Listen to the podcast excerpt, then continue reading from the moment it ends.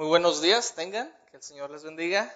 Eh, es un placer estar con ustedes, tengo que decirlo, porque ah, yo estuve eh, colaborando con el hermano Mateo aquí en esta misión Santa Mónica, pues por como tres o cuatro años, si no es que un poquito más. Yo estuve desde la prepa aquí en, ah, en, la eh, UCLA y bueno, me llena de gozo ver lo que Dios está haciendo aquí en, esta iglesia.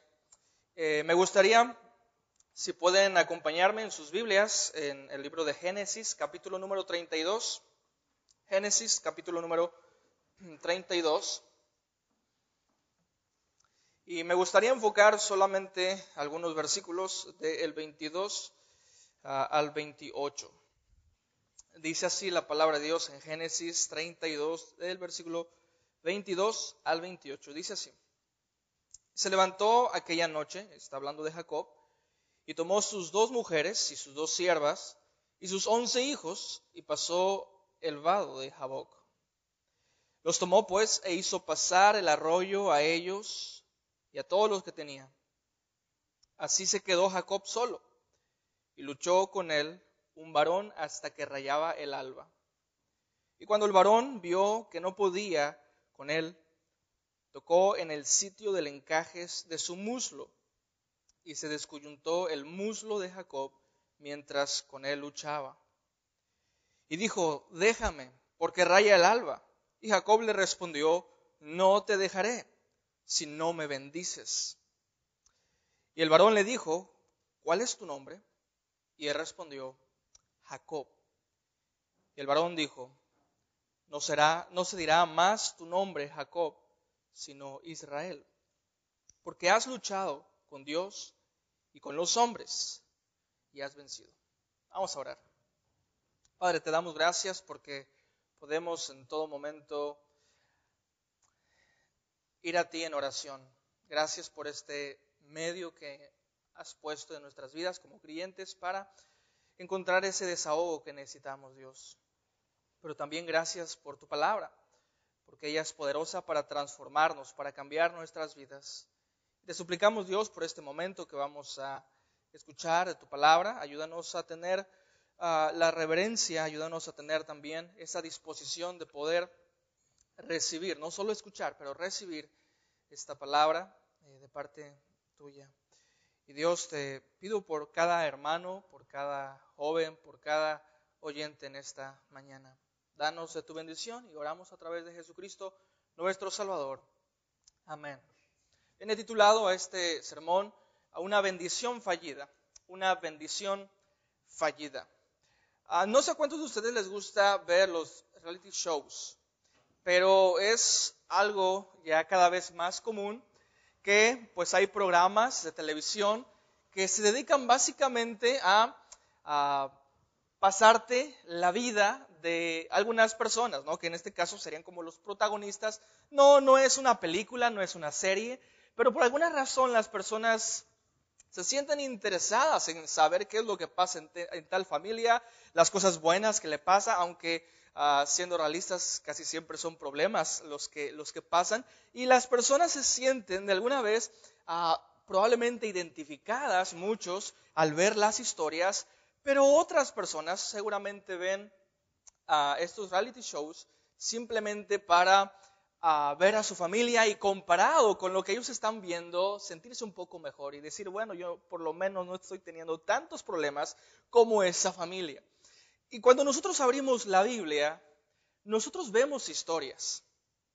Pero estas historias son historias muy realistas. Son historias muy reales. Son historias ah, que nos hablan de personas y ah, contrastado con lo que muchos piensan acerca de la Biblia y acerca de los personajes, no encontramos en la Biblia a hombres buenos.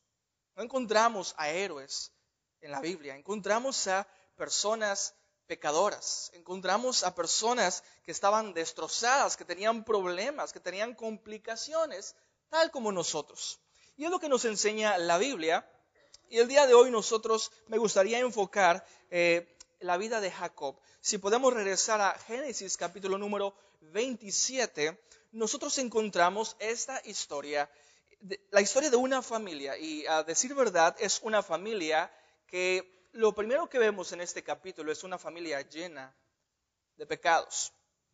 Nos introduce la historia de Isaac ah, en el versículo 1 de capítulo 27. Dice, aconteció que cuando Isaac envejeció y sus ojos se oscurecieron, quedó sin vista y llamó a Esaú, su hijo mayor, y le dijo, hijo mío, y él respondió, heme aquí.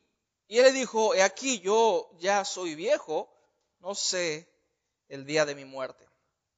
Algunos comentaristas dicen que ah, Isaac tenía aproximadamente 100 años. Él está teniendo problemas serios de salud, él está ciego y él piensa que va a morir pronto. Es, es lo que nosotros podemos ver. Él dice, no sé cuándo yo voy a, a, morir. Pero lo interesante es que aproximadamente vive 30 o 40 años después de que él piensa esto. Pero de todas maneras, él sabía que como a padre y pensando en el día de su muerte, él necesitaba un sucesor. Así que lo que hace es hablar con su hijo para darle la bendición. Era una costumbre en aquel uh, momento que los padres dieran la bendición a los hijos y uh, nosotros tenemos que entender que esto era algo que protegía el patrimonio o aún la familia. Obviamente ellos querían dejar los bienes eh, para sus hijos y los hijos se tenían que hacer cargo de lo que sea que los padres tenían. Pero hay un problema con esta bendición que Él quiere dar. La la ah, el primer problema con esta bendición es que lo quiere hacer en secreto. Bien, nos dice que Él hace esto en secreto. Es decir, Él no está, perdón, Él no está hablándole a su esposa, no está hablándole a sus criados, siendo que la bendición ah, era algo tan importante que tenía que ser público. Pero lo que vemos es que él está tramando, él está pensando, sí, dar la bendición, pero no en público, sino en secreto. ¿Por qué razón? Bien, ah, la razón es que él no está haciendo las cosas bien. Y es obvio que las cosas, cuando se hacen en secreto, es porque no se están haciendo bien. Y a la vez esto nos habla a nosotros de el problema de hacer las cosas en secreto. Es muy peligroso cuando nosotros intentamos hacer las cosas en secreto. Porque al hacerlas en secreto damos por hecho de que no queremos, no nos sentimos a gusto con que las personas, las demás personas vean o sepan lo que estamos a punto de hacer. Y hablando de esto, Jesucristo mismo dijo eh, acerca de hacer las cosas en secreto. Él dijo en Lucas capítulo 8 y versículo 17, él dijo, porque nada hay oculto que no haya de ser manifestado ni escondido, que no haya de ser conocido y de salir a la luz. Así que la primera cosa, el primer problema que encontramos en ah, la bendición de Isaac es que va a ser esta bendición en secreto. Y el segundo problema que encontramos es básicamente su favoritismo. Básicamente, ah, y este es un problema que creo que los padres, ah, cualquier padre, es decir, no, no es solo el caso de, de, Isaac, es el caso de muchos que tienen varios hijos que están lidiando constantemente con el favoritismo hacia alguien en particular de los hijos. Eso es algo muy natural. Pero es algo realmente peligroso. Y no solamente estamos hablando de su favoritismo, estamos hablando de que Isaac estaba en contra de la voluntad de Dios. ¿Por qué? Porque había una profecía, y la encontramos, de hecho, en el capítulo 25, el capítulo 25 y versículo número 23. Ah, después de que ah, Rebeca eh, queda embarazada, siente esos, ah, dolores, eh, ella se da cuenta que tiene dos hijos en su vientre, ah, y ella fue a consultar a Jehová. Y entonces la respuesta que Dios le da a ella en el versículo 23, y le respondió Jehová, dos naciones hay en tu seno, y dos pueblos serán divididos desde tus entrañas. Y el pueblo de uno será más fuerte que el otro pueblo, y aquí está la profecía. Y el mayor servirá al menor. Rebeca sabía esta promesa. Seguramente Isaac también sabía esta promesa. Pero por alguna razón, y el problema, el segundo problema de Isaac y su bendición es que él quiere dar esa bendición que, según Dios, es para el hijo menor, Jacob, perdón, Isaac lo quiere dar al hijo mayor, porque es al hijo al que llama Esaú. Lo encontramos en el versículo 1. Él está hablando con Esaú, pero habla en secreto y le dice, ah, yo soy viejo y no sé el día de mi muerte. Y él se propone en los siguientes versículos, él está dispuesto a dar su bendición, pero solo si recibe algo a cambio. Y básicamente es una comida que a él le gustaba, ah, una preparación, bien, alimento. Entonces, nosotros encontramos que hay una bendición, pero vemos dos problemas esta bendición está a punto de hacerse en secreto. Y esta bendición es una bendición para la persona que Dios ha dicho que no iba a bendecir de esta manera.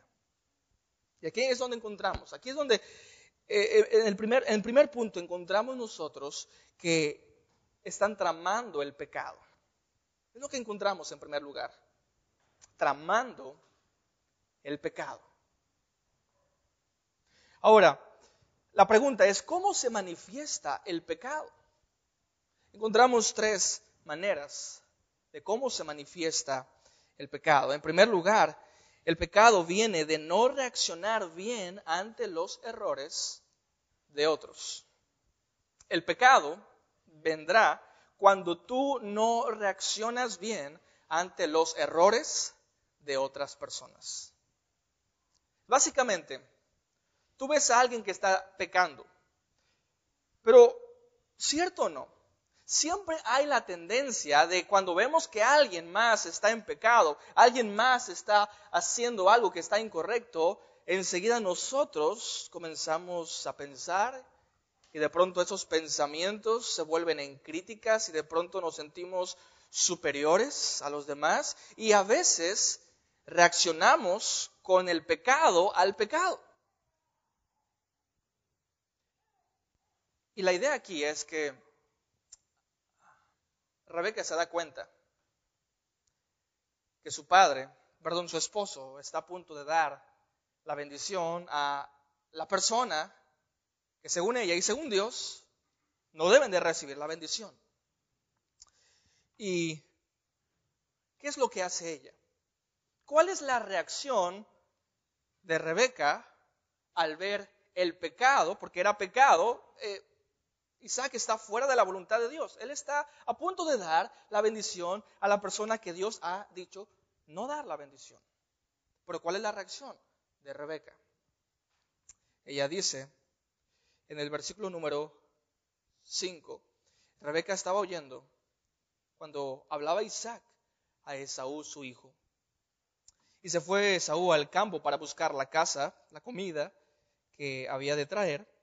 Y entonces Rebeca habló a Jacob, su hijo, diciendo, ¿qué es lo que le dice? ¿Acaso le dice, hijo, tu padre está a punto de pecar? ¿Por qué no oramos a Dios por su vida? ¿Acaso dijo ella, ¿por qué no hablamos con él? Y le decimos que eso no es lo que Dios ha dicho. ¿O qué es lo que hizo Rebeca? Ella piensa engañar a su propio esposo. Ella a todo lugar quiere la bendición para su hijo Jacob.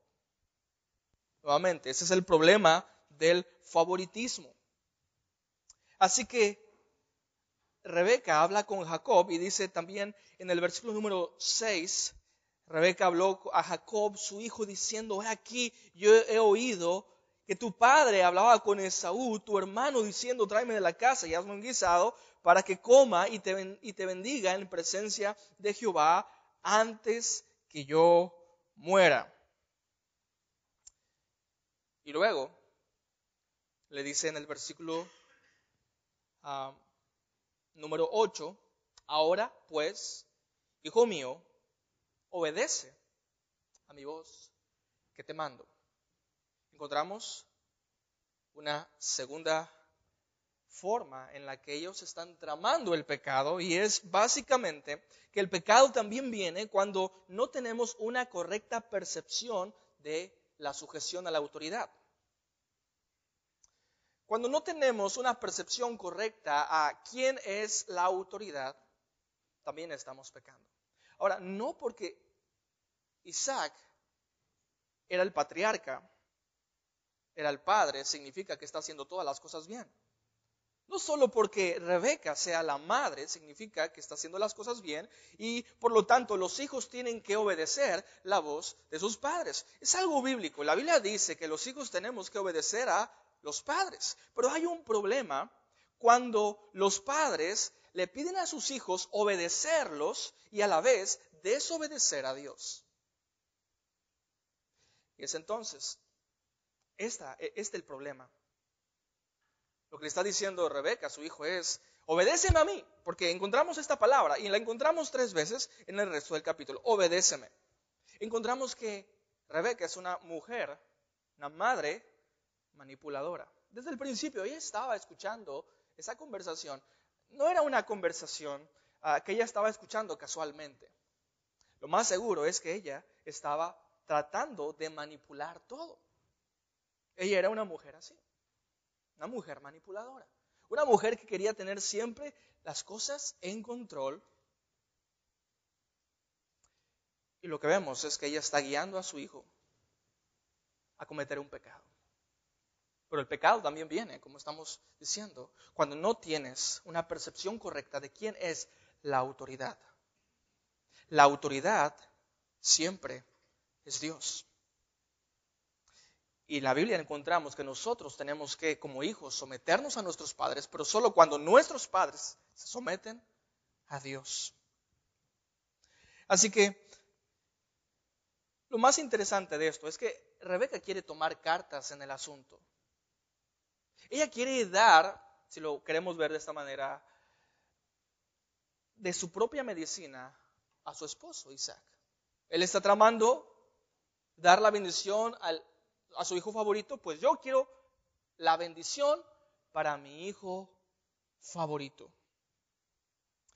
Y vemos que Jacob, él ah, está escuchando a su madre, y en el versículo número 9, Rebeca le está diciendo las cosas que tiene que hacer para que ese plan funcione. Dice el versículo número 9, ve ahora al ganado y tráeme de ahí dos buenos cabritos de las cabras y haré de ellos viandas para tu padre como a él le gusta. Eso es lo que, lo que Isaac estaba buscando, una comida que a él le gustaba y Rebeca dice, yo voy a preparar la comida que a tu padre le gusta y de esa forma aseguraremos la bendición para ti. Y hay una complicación más. El problema que Jacob entiende es que hay una diferencia física entre Jacob y Esaú, porque nos dice en los capítulos pasados que cuando ellos nacieron uno era muy velludo y el otro era lampiño. Uno era un hombre de campo, de la casa, y otro, Jacob, era más hogareño. Así que Jacob se da cuenta de que probablemente el plan no va a funcionar del todo y le dice en el versículo número 11, Jacob le dijo a su madre Rebeca, aquí, Esaú, mi hermano, es hombre belloso y yo lampiño. Quizá me palpará mi padre y me tendrá por burlador y traerá sobre mí maldición y no bendición. Estaba en lo cierto. Jacob. Jamás Isaac daría una bendición a su hijo Jacob y menos si se trataba de una forma engañosa, una forma desleal. Y esta es la, tercera cosa, que el pecado puede ser una confesión sin arrepentimiento. Vemos que Jacob está confesando su pecado, él está consciente de lo que puede pasar y él dice en el versículo 11, perdón, 12, dice, quizá mi padre me tendrá por burlador y va a traer sobre mí maldición y no bendición. Esto es confesión. Él, sabe, él se da cuenta que está mal. De hecho, él lo dice, esto que estoy a punto de hacer es pecado, es un grave pecado. En lugar de traer bendición, traerá maldición. Y nosotros pensamos, ok, entonces no lo va a hacer. No, él está dispuesto a hacerlo aún. Es lo peligroso del pecado. Que el pecado puede ser una confesión sin arrepentimiento. ¿Cuántos de nosotros somos así? ¿Cuántos de nosotros, aún sabiendo que las cosas que estamos a punto de hacer mal, eh, de, hacer están mal, y de pronto alguien se acerca y nos dice, oye, ¿sabes que lo que estás a punto de hacer está mal? Dice, sí, lo sé. Entonces no lo vas a hacer. No, sí, lo voy a hacer. Lo haría hasta dos veces. Porque así es el corazón del hombre el pecado. Es tan peligroso porque tú puedes confesar que lo que estás a punto de hacer está mal y aún así no arrepentirte. Confesión es decir, esto está mal, arrepentirse es, no lo voy a hacer. Encontramos confesión en Jacob, pero no un arrepentimiento. Y las cosas no se pueden completar. Ese ciclo del perdón de Dios, de la gracia de Dios, no se puede completar si no es a través de la confesión y arrepentimiento también. Así que encontramos que el Espíritu Santo es el único que puede convencernos del pecado.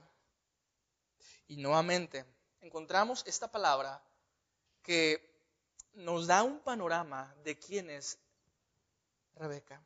En el versículo número 13 le vuelve a decir su madre, Hijo mío, sobre mí sea tu maldición, solamente obedece a mi voz. Obedece a mi voz. Nuevamente, obedéceme. Simplemente, hijo, obedéceme. Qué gran responsabilidad tenemos como padres de decir a los hijos, no solo obedéceme a mí, pero obedece a Dios. Es muy fácil crear a hijos buenos según la sociedad. Hijos buenos, hijos amables, pero qué difícil es criar hijos que sean buenos cristianos, hijos temerosos de Dios. Pero ese es nuestro reto como padres. Así que lo interesante en estas palabras que Rebeca hace, o dice más bien, obedéceme, obedéceme, nosotros podríamos pensar y suponer que Jacob tiene 20 años a lo mucho, 18, todavía es un hijo dependiente y por eso está tan apegado a su madre. ¿Sabes qué? Jacob tiene 50 años aproximadamente en este punto. ¿Bien? Imagina, si, si hasta este punto nos da mucha risa, nos da gracia, como un, una persona de 50 años se, se irá tan ligado a su madre. Los padres a veces tratamos de sobreproteger a nuestros hijos.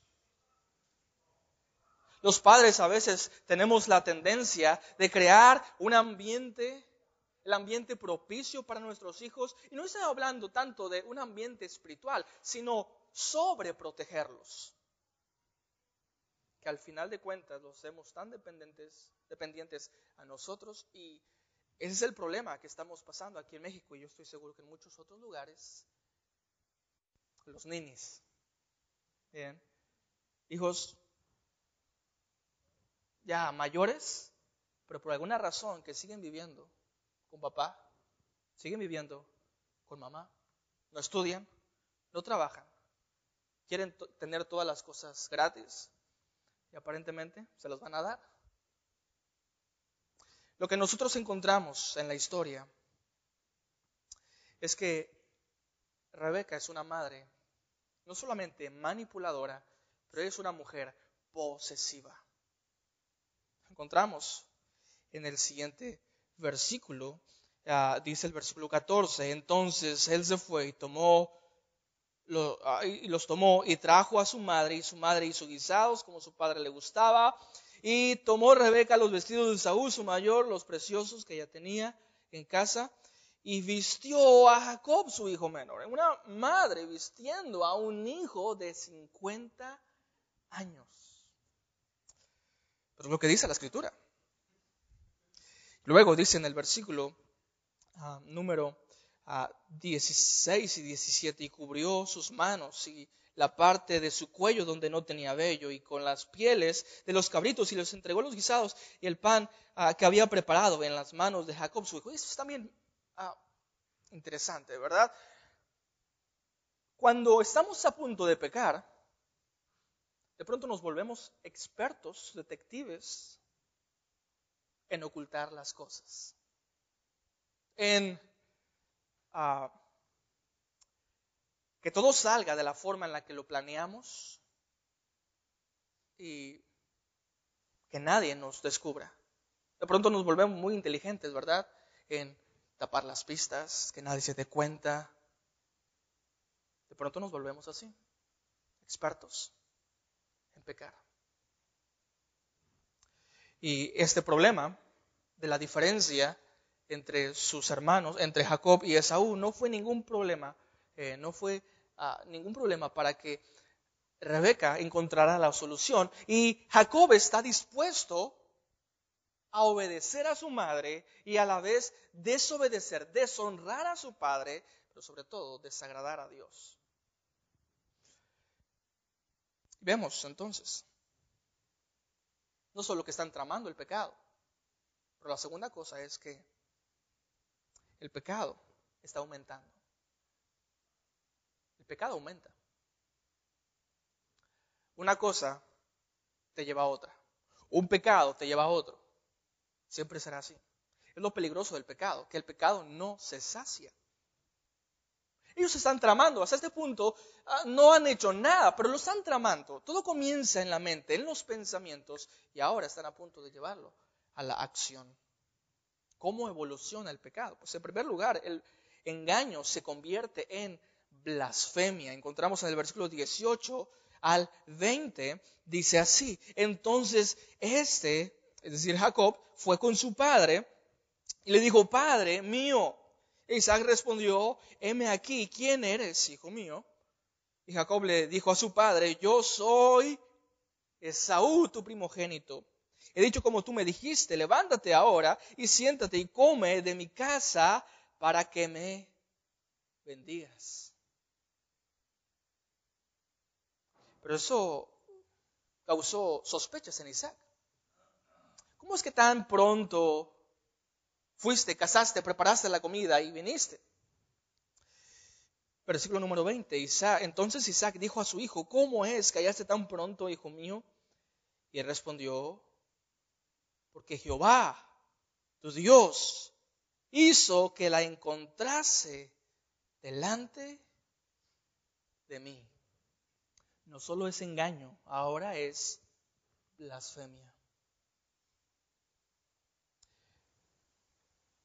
cuando pecamos y están a punto de descubrirnos, enseguida en nuestra mente comenzamos a tramar un plan para salirnos, no solamente con la nuestra, pero crear una apariencia de piedad. Y de pronto cambiamos hasta nuestra jerga, nuestras palabras.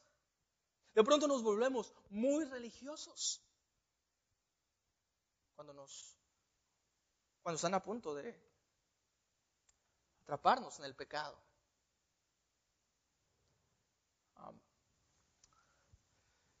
tengo, tengo un amigo que platicó algo interesante que le pasó.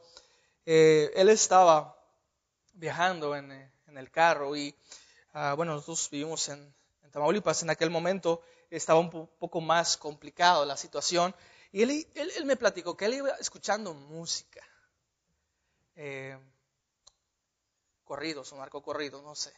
Y llevaba el volumen a todo lo que da en su carro.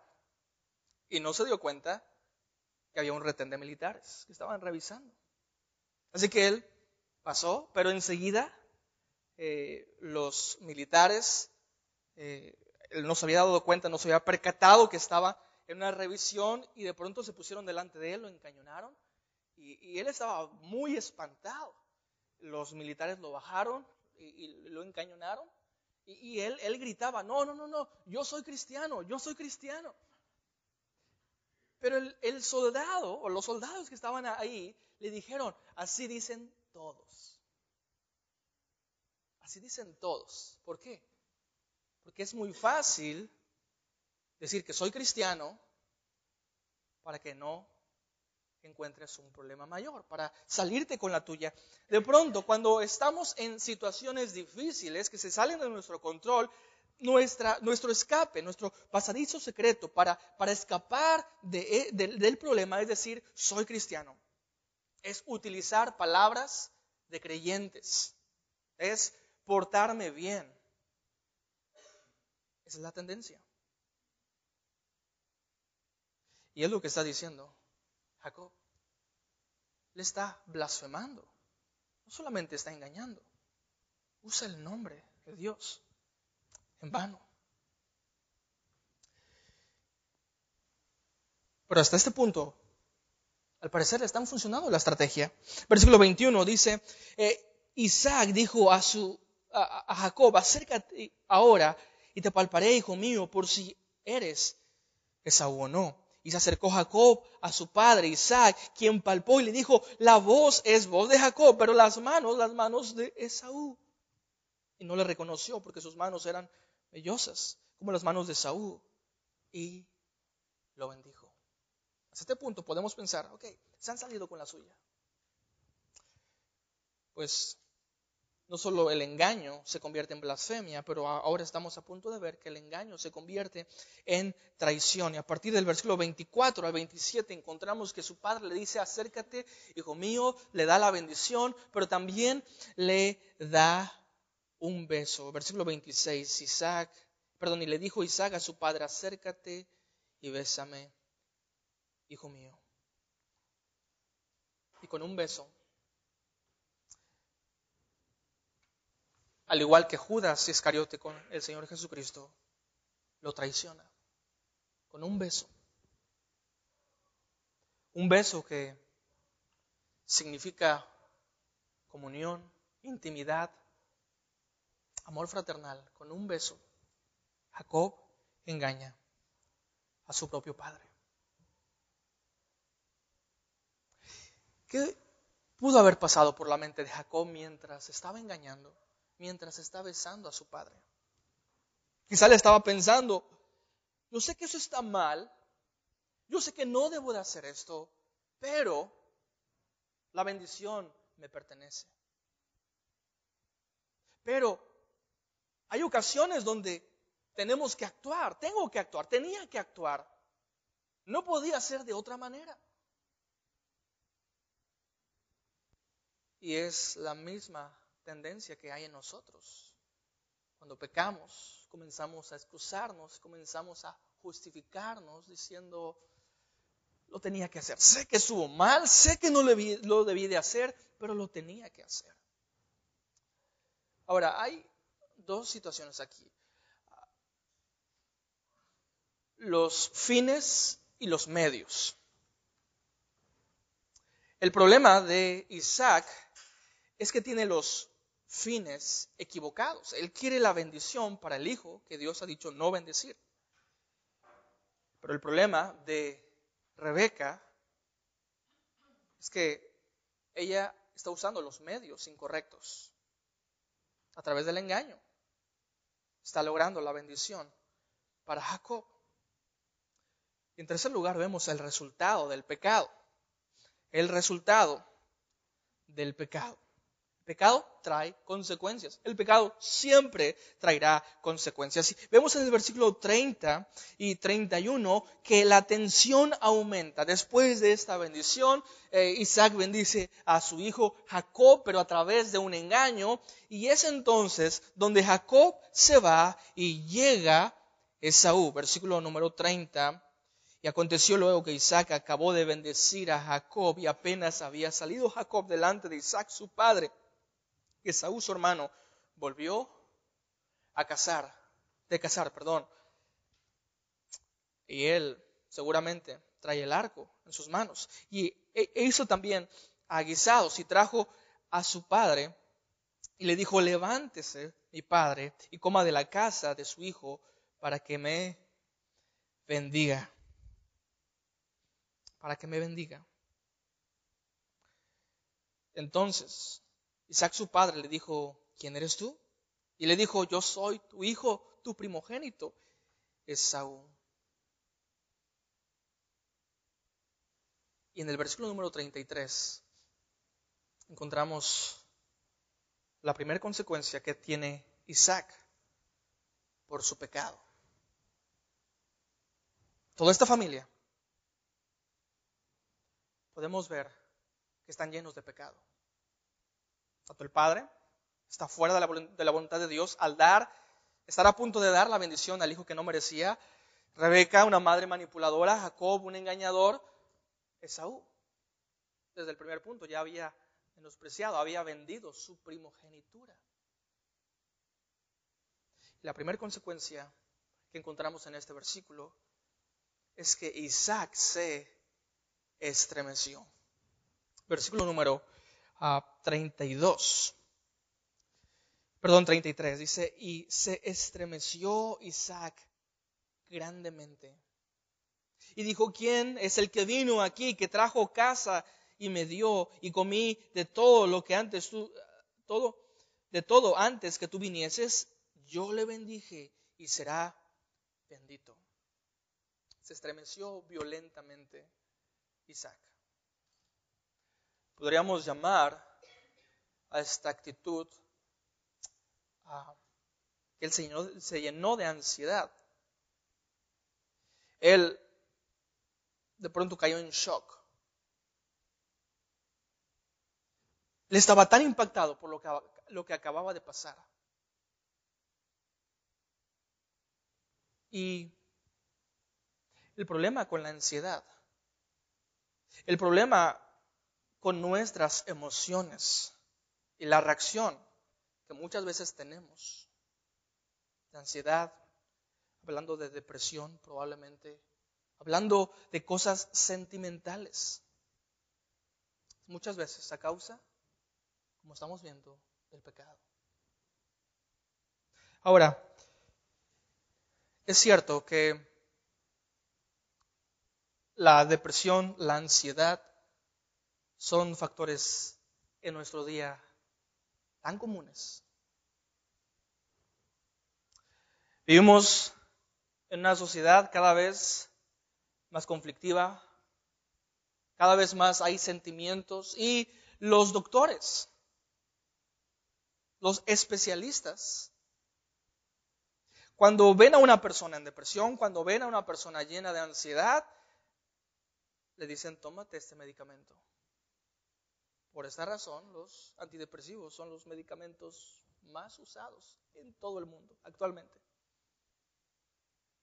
Podría ser algo físico, pero casi siempre es algo espiritual.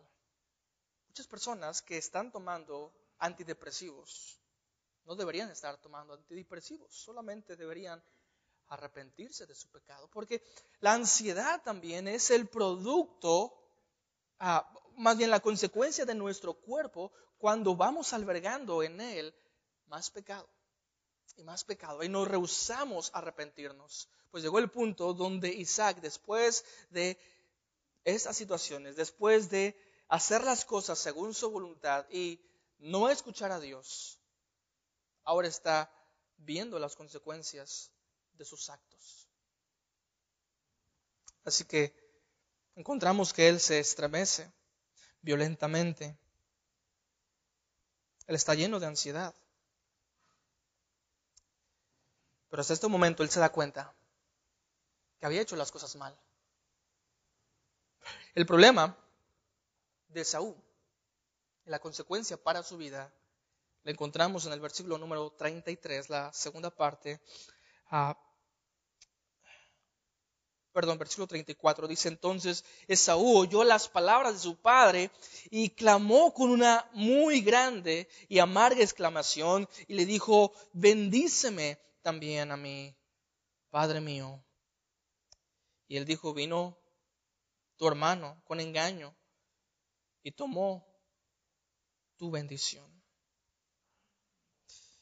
Y entonces dice el 38, entonces Esaú respondió a su padre, no tienes más que una sola bendición, Padre mío, bendíceme también a mí, Padre mío. Y alzó Esaú su voz y lloró. Él está llorando. No le queda otra cosa más que llorar. ¿Por qué está llorando? Porque Esaú, perdón, porque Jacob lo engañó. Probablemente no. Probablemente Esaú está llorando porque su hermano fue más inteligente que él. Muchas veces nos queremos hacer las víctimas a través del llanto. Esaú está llorando, pero Esaú no es ninguna víctima. Él, con esas lágrimas, trata de aparentar que lo han engañado. Pero recordemos capítulos anteriores. Él había ya vendido su primogenitura. Y donde iba la primogenitura, obviamente iba la bendición.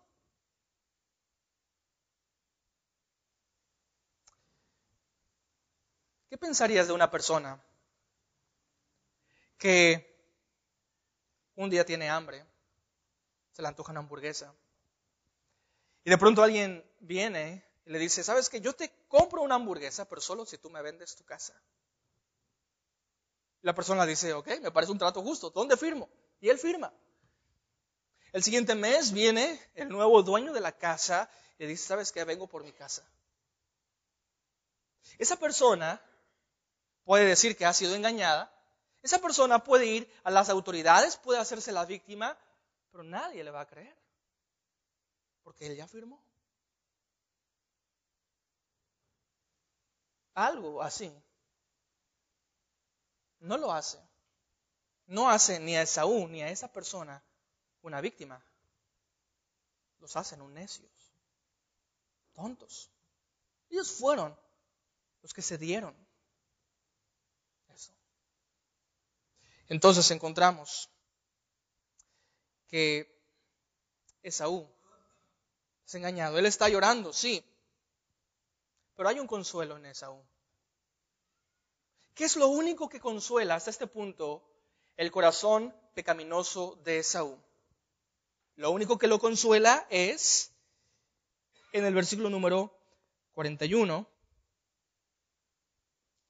Dice, y aborreció Esaú a Jacob por la bendición con que su padre lo había bendecido, y dijo en su corazón, llegarán los días del luto de mi padre, y yo mataré a mi hermano Jacob. Es lo único que consuela a Esaú. Puede ser que una vez que tú te sientes como una víctima, lo único que te puede consolar, consolar es hacer otro pecado aún peor. El corazón del hombre es un corazón engañoso. Sentimos placer por el pecado. Y comenzamos a ser descuidados en nuestras vidas, aumentando pecado tras pecado. Y la solución de su madre es llevarlo con su tío Labán, alejarlo de Esaú. Pareja piensa que este plan puede funcionar y si tú puedes leer los capítulos siguientes, te encontrarás con que ah, no es una buena decisión. Si tú crees que Jacob hasta este punto es un buen engañador, cuando estudies la vida de Labán te, te darás cuenta que si Jacob es malo, Labán es peor. Entonces, ella, al querer proteger a su hijo, lo pone en un ambiente mucho más hostil, más difícil. Ahora, las lecciones que podemos aprender aquí. En primer lugar, las bendiciones materiales no son siempre las bendiciones de Dios. Las bendiciones materiales no son siempre las bendiciones de Dios. Lo que Jacob estaba buscando era no solo la primogenitura, pero la bendición, quedarse con el doble del patrimonio de su padre. Pero aquí dos preguntas. ¿Jacob obtuvo la bendición de su padre? ¿Obtuvo? Sí. ¿Jacob obtuvo la bendición de Dios? No. Pero nosotros nos enfocamos más en las bendiciones materiales y descuidamos las bendiciones de Dios. Piensa de esta manera. Ahora Jacob tiene la bendición. Ahora él tiene una doble porción de la herencia. Pero hay un problema, que su hermano lo quiere matar. Y aunque él tiene esa parte de la herencia no la puede utilizar. Él tiene que huir. Y siempre pasa eso. Cuando nos proponemos crear las riquezas a expensas de Dios, no podremos experimentar las riquezas. Perdón, no podemos disfrutar de las riquezas.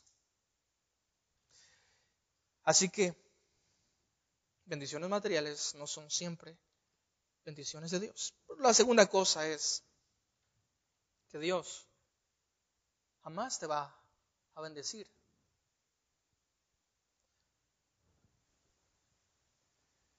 Ah, Dios nunca va a bendecir a quien pretendes ser. En el versículo número 18 encontramos esa pregunta que Isaac le hace a su hijo ¿Quién eres? Hijo mío. ¿Quién eres? Jacob quería la bendición. El problema es que Dios, aunque sí tenía la bendición para él, ya lo había dicho en la profecía, el mayor servirá al menor, Dios lo va a bendecir a él, a Jacob, pero Dios no puede bendecir a Jacob aparentando ser como Esaú. Dios va a bendecir a Jacob siendo Jacob, no pretendiendo ser alguien más. Eso trae una gran lección para nosotros. Nuestro problema es que luchamos con nuestra identidad. Porque dentro de ti hay dos personas el que realmente eres y el que pretende ser. Porque nos encanta usar máscaras. Las usamos todo el tiempo. Nos encanta fingir que somos alguien más. Pretendemos ser como otras personas cuando los vemos y esas aparentes bendiciones de Dios que les llegan, de pronto comenzamos a pretender ser quien realmente no somos. Dios no puede bendecir eso. Y Jacob se dio cuenta, Jacob sabía que él no había recibido la bendición de Dios. Pero fue hasta tiempo después, muchos años después, después de luchas, después de errores, después de caídas, él entendió que aún no tenía la bendición de Dios. Ahí en el capítulo 29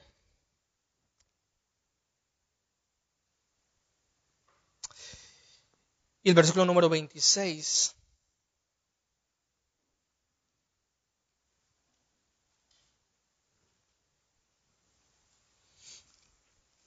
Perdón, es el capítulo número 32.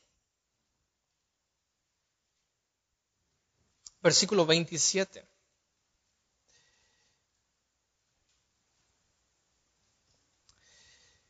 Y el varón, es decir, el ángel enviado de Dios, le preguntó a él, ¿cuál es tu nombre? Jacob, para ganar la bendición de su padre, pretendió ser Esaú. Pero ahora él se da cuenta que para ganar realmente la bendición, porque es el punto aquí, él quiere la bendición de Dios. Él le dice al, al ángel, no te dejaré si no me bendices. Ahora es donde el ángel le pregunta, ¿quién eres tú? A propósito, el nombre Jacob significa engañador. Y él le dice, soy el engañador. Hasta este punto en la historia, él reconoce quién realmente era. Y es entonces donde llega la bendición de Dios. Dios le cambia el nombre, le dice, ya no será tu nombre Jacob, pero será tu nombre el príncipe de Dios, Israel. Hermanos, Dios no puede bendecirnos a nosotros solo pretendiendo ser personas buenas. Si solo Dios nos va a bendecir cuando confesamos quién realmente somos. Pecadores, caídos,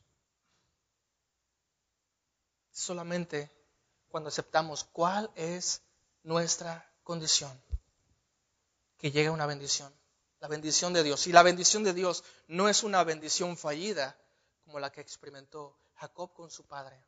Es una bendición eterna. Dios es como Isaac. Dios es mejor que Isaac. Que Él, aún a pesar de que nosotros le traicionamos, aunque nosotros fuimos blasfemos, Él escogió bendecirnos. Y Cristo es mejor que Saúl. Esaú está dispuesto a correr para matar a su hermano, pero Jesucristo estuvo dispuesto a bajar y morir por nosotros. Podemos nosotros ahora disfrutar solo a través de Jesucristo esa bendición. Ahora Dios le cambia el nombre a Jacob, le llama Isaac. Nosotros en Cristo tenemos un nuevo nombre. Y algo interesante es que a pesar de que el nombre de Jacob fue cambiado y en el Nuevo Testamento y en otros personajes, cuando Dios cambia un nombre, le deja de decir de la otra forma y solo habla del nuevo nombre. Pero en Jacob es diferente. Encontramos que se sigue llamando Jacob, a veces Jacob y a veces Esaú, porque el cambio es difícil. Cambiar es difícil, pero a través de Dios es posible. A pesar de nuestras caídas, a pesar de nuestros fracasos, Dios es fiel.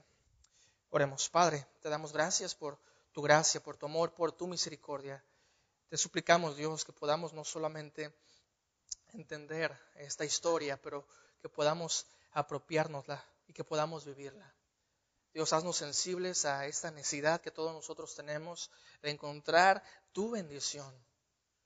Pero Dios, ayúdanos a no buscar esa bendición en cosas solo materiales. Ayúdanos a ir a ti en busca de esas bendiciones espirituales. Tú nos has bendecido con toda bendición espiritual. Y gracias te damos por todo lo que nos das. En Cristo Jesús oramos. Amén.